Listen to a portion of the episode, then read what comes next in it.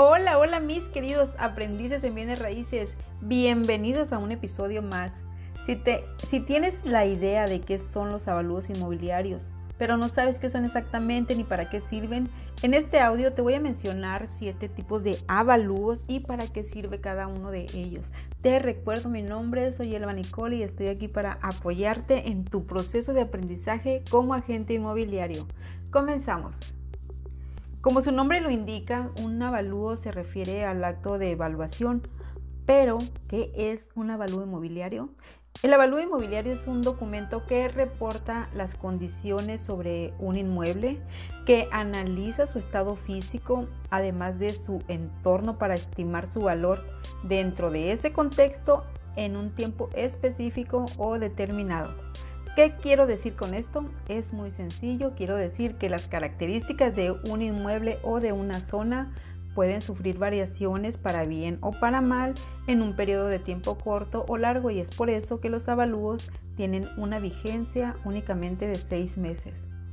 Las características que considera la unidad de evaluación que son las, eh, las bueno, que son quienes se encargan de realizar los, los avalúos, generalmente son la ubicación u orientación particular de la propiedad, su ubicación dentro de la zona o de una zona determinada, la conservación del inmueble, la edad y el material de la construcción, además de los aspectos legales, sociales, geográficos y ambientales. ¿Y para qué sirve? Bueno, un avalúo sirve para determinar el valor de un inmueble, para calcular los impuestos como el ISR, que es el impuesto sobre la renta, o también sirve para definir el precio de una propiedad que se va a poner a la renta. ¿Dónde se tramita un avalúo? Bueno, mira, los avalúos eh, tienen diferente finalidad. En un momento te voy a mencionar algunos tipos de avalúos y cuál es su función. Eh, eh, los más comunes son el avalúo comercial, el avalúo hipotecario y el avalúo de rentas. Y los encargados de realizar esta actividad son las unidades de evaluación. Apréndete este concepto, unidades de evaluación, y que son las mismas que deben de estar registradas y certificadas. De lo contrario, vas a perder tu dinero en caso de que no contrates una, una unidad que esté debidamente registrada.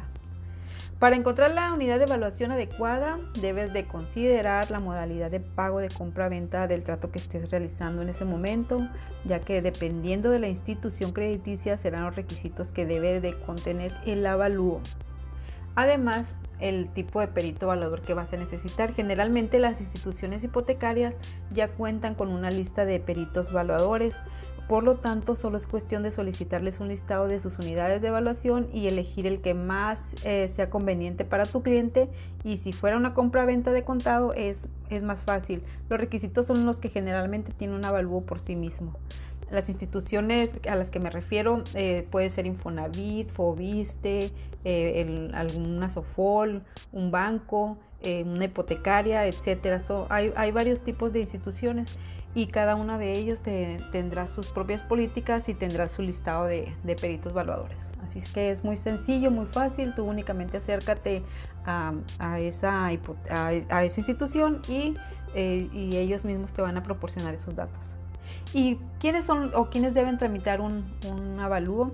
Los que deben de tramitar, eh, yo creo y considero que lo deben de tramitar tanto el vendedor como el comprador, aunque es más común que la parte compradora sea quien realice este trámite.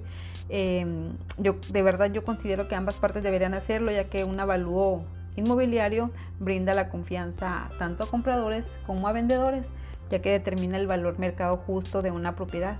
Y ahora sí, mis queridos aprendices, te voy a mencionar cuáles son los tipos de avalúo que existen en este ámbito inmobiliario, eh, eh, porque si no me voy a hablo, hablo y hablo y, después no te digo nada. Entonces, sin embargo, me voy a enfocar únicamente en, en, los que nos competen a nosotros como agentes inmobiliarios y que solicitamos con mayor frecuencia. En primer lugar está el avalúo fiscal o catastral, que nos sirve como sustento para el pago de impuestos como el ISAI que es, eh, es el impuesto sobre la adquisición de, inmuebles o también el predial.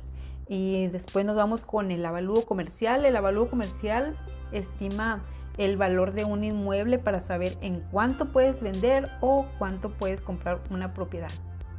Y en tercer lugar, vamos con el avalúo hipotecario. El avalúo hipotecario determina el valor del inmueble para solicitar un crédito hipotecario. Como te comentaba anteriormente, la gran mayoría de las, de las, de las instituciones hipotecarias, bancos o sofoles, tienen su propia unidad de, unidades de evaluación o contratan a sus propias unidades porque ellos eh, se enfocan en otras, en otras mm, características y ellos determinan valores muy muy diferentes. Así es que debes de tener también eh, en, pues debes de tener en mente este, este aspecto.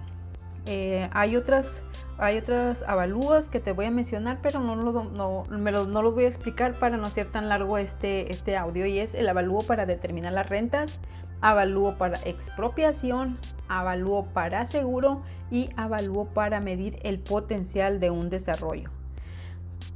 Para quienes nos dedicamos a la gestión o comercialización inmobiliaria, un avalúo es sumamente importante, ya que con este documento eh, este, pues nos podemos enfocar o nos, nos, indica el valor de la propiedad en tres aspectos básicos para el proceso de compra-venta.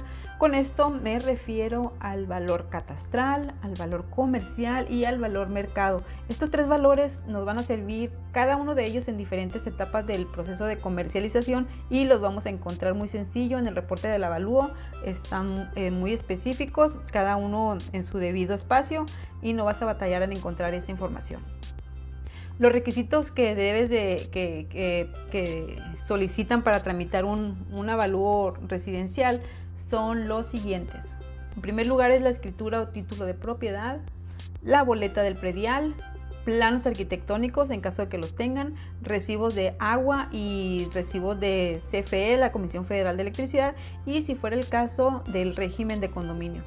Es importante que solicites el valor justo de la propiedad, ya que en muchas ocasiones el vendedor exige el precio más alto, por como es lógico, porque él quiere, obtener más por su propiedad, y el comprador, el comprador el más bajo, y también es lógico porque él quiere pagarlo menos por esa propiedad. Para que esto no pase es mejor que tener el valor promedio de la propiedad. Te sugiero que dentro de tu equipo de poder, voy a repetir esta frase, te sugiero que dentro de tu equipo equipo de poder incluyas un perito evaluador o una unidad de evaluación con quienes te sientas cómodo y te atiendan como te mereces. Recuerda que aquí todos dependemos de todos y es mejor contar con alguien que haga equipo con nosotros para poder así tener más fluidez y que nuestros, nuestros procesos, nuestros trámites, eh, este, podamos darle seguimiento como debe de ser. Y pues bien, mis queridos aprendices, esta es la información que preparé para ustedes. Espero que les haya sido de utilidad.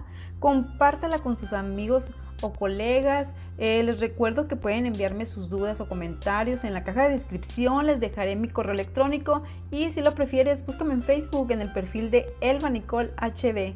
Así todo juntito, Elba Nicole y aparte HB. Em, agradezco tu atención, te mando un fuerte, fuerte abrazo y nos escuchamos en el siguiente audio. Que estés muy bien. Bye.